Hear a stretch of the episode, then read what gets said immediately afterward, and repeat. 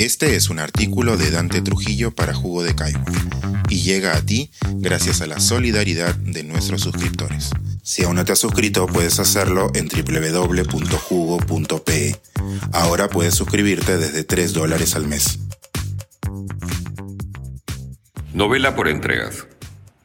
¿Por qué el Nobel no ha premiado a Tolstoy, Virginia Woolf, Kafka o Borges? Que hasta ayer no tenía idea de quién es John Foss, descuide. Ya tendrá tiempo de leerlo tras el previsible bombardeo informativo respecto a quien, hasta ahora, y para la gran mayoría, era un total desconocido. El suyo es un nombre más de una larga lista de controversias, especulaciones y misterios que empezó cuando, hace 122 años, la Academia Sueca, basándose en los designios estipulados en el testamento del empresario Alfred Nobel, entregó por primera vez el Gran Premio de la Literatura Mundial. Pudiendo dárselo a Tolstoy, se lo otorgaron a Sully Bradham. Si el galardón fuera una persona, podríamos decir que es así, peculiar de nacimiento.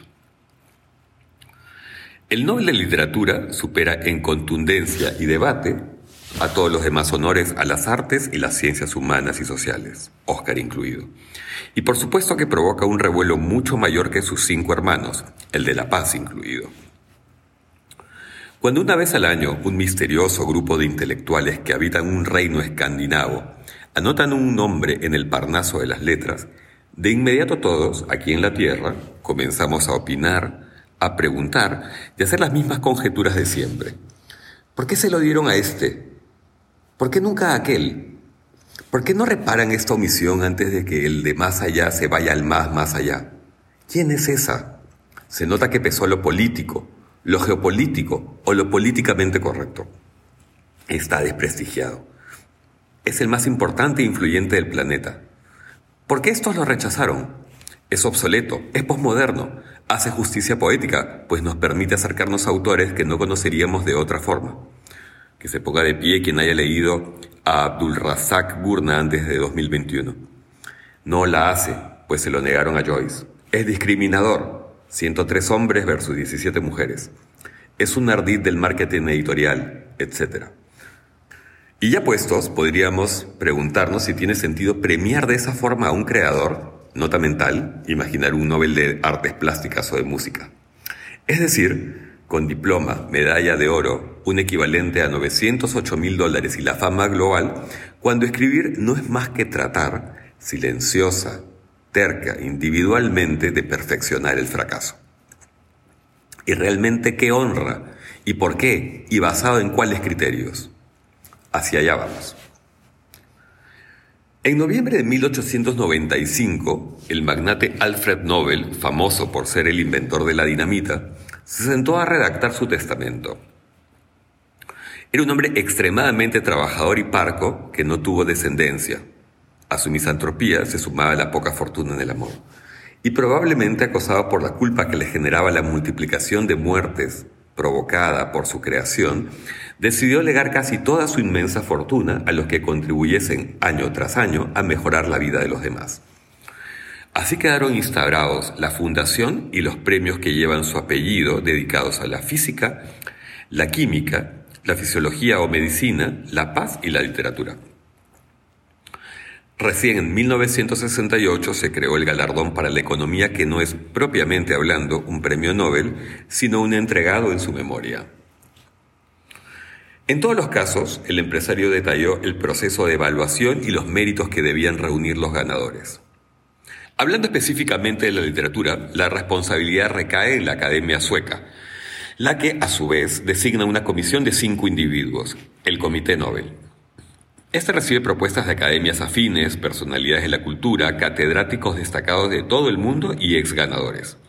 Evalúa las candidaturas, delibera y, y un día de octubre revela al laureado de turno, ganador por mayoría. Curiosamente, en ninguna parte del testamento se dice que se debe reconocer solo poesía, narrativa o teatro.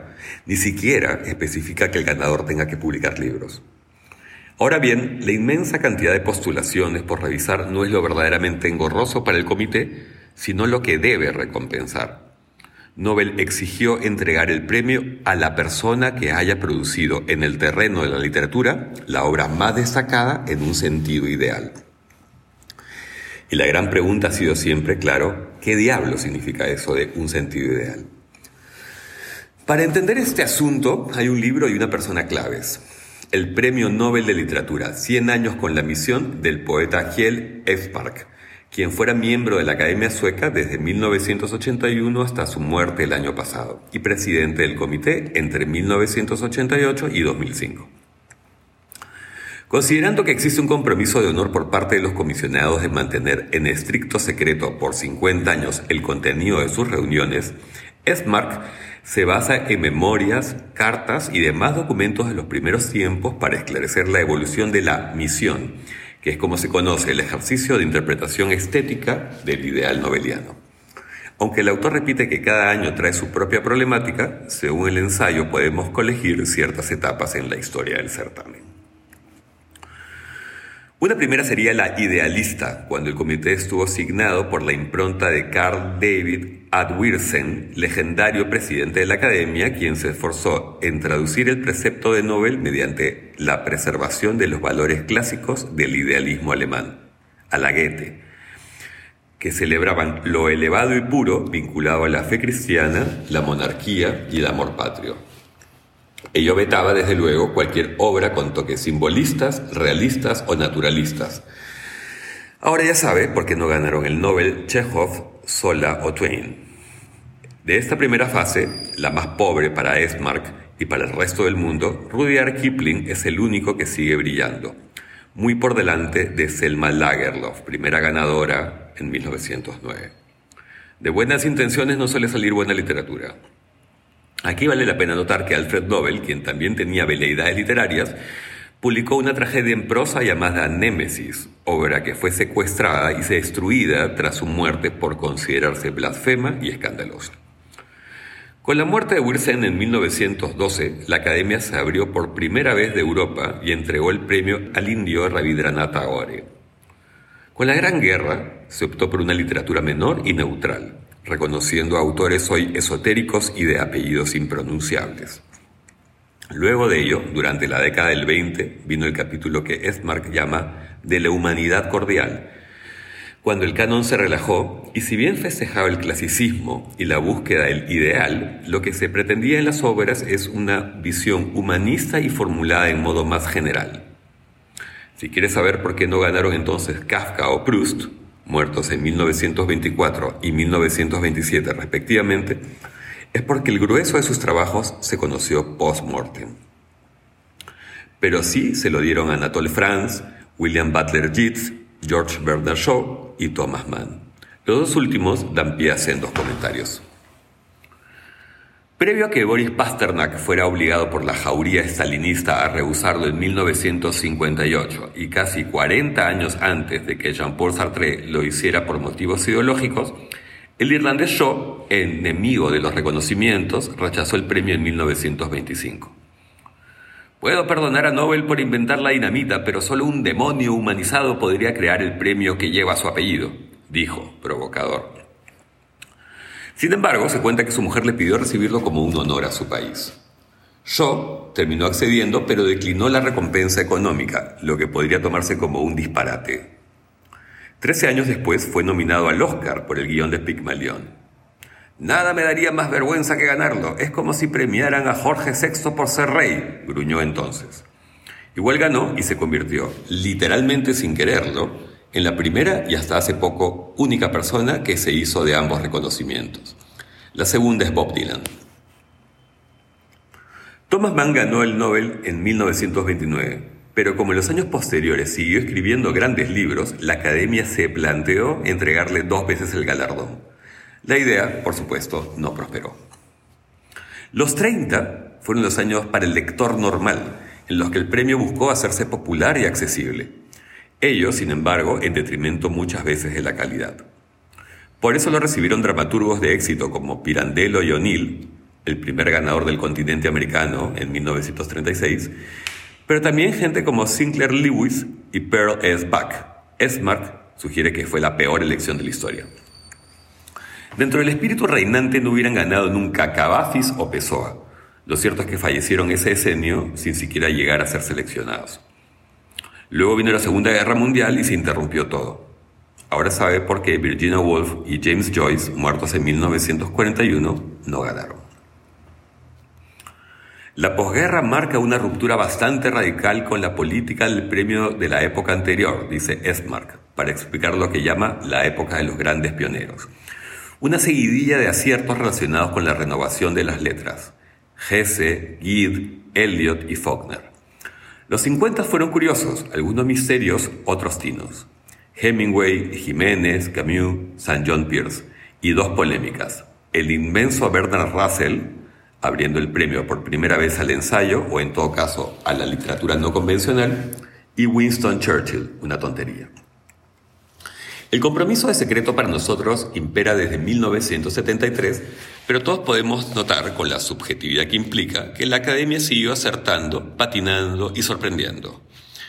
Y agregó un componente que durante un tiempo pareció marcar la agenda, la universalidad, la multiculturalidad, un propósito de hacerle justicia a autores casi desconocidos pero valiosos y a las literaturas relegadas por la hegemonía del capitalismo editorial. El egipcio Naguib Mahfouz, galardonado en 1988, por ejemplo, dijo, Recién el Nobel me dio, por primera vez en la vida, la sensación de que mi literatura podía ser apreciada internacionalmente. Por último, una pregunta recurrente. ¿Y Borges?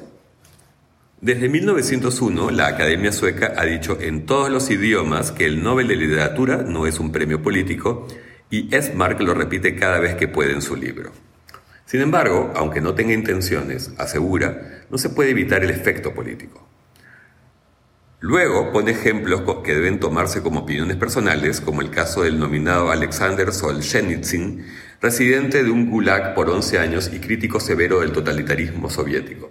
El embajador de sueco en Moscú recomendó no dárselo para no enturbiar las relaciones entre ambos países.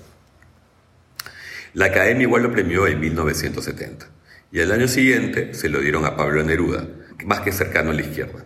Lo que sucedería, dice Esmark, es que, siguiendo las indicaciones de la misión, los académicos no podrían premiar a aquellos que asusaran barbaries. Ya sabe, entonces, porque es Rapond, defensor del exterminio judío, no le hubiera ganado nunca.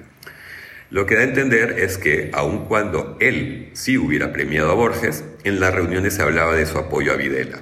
Sin embargo, faltan décadas todavía para desclasificar su archivo. Suscríbete a Jugo y espía en vivo cómo se tramó este artículo. Nuestros suscriptores pueden entrar por Zoom a nuestras nutritivas y divertidas reuniones editoriales. Suscríbete en www.jugo.pe.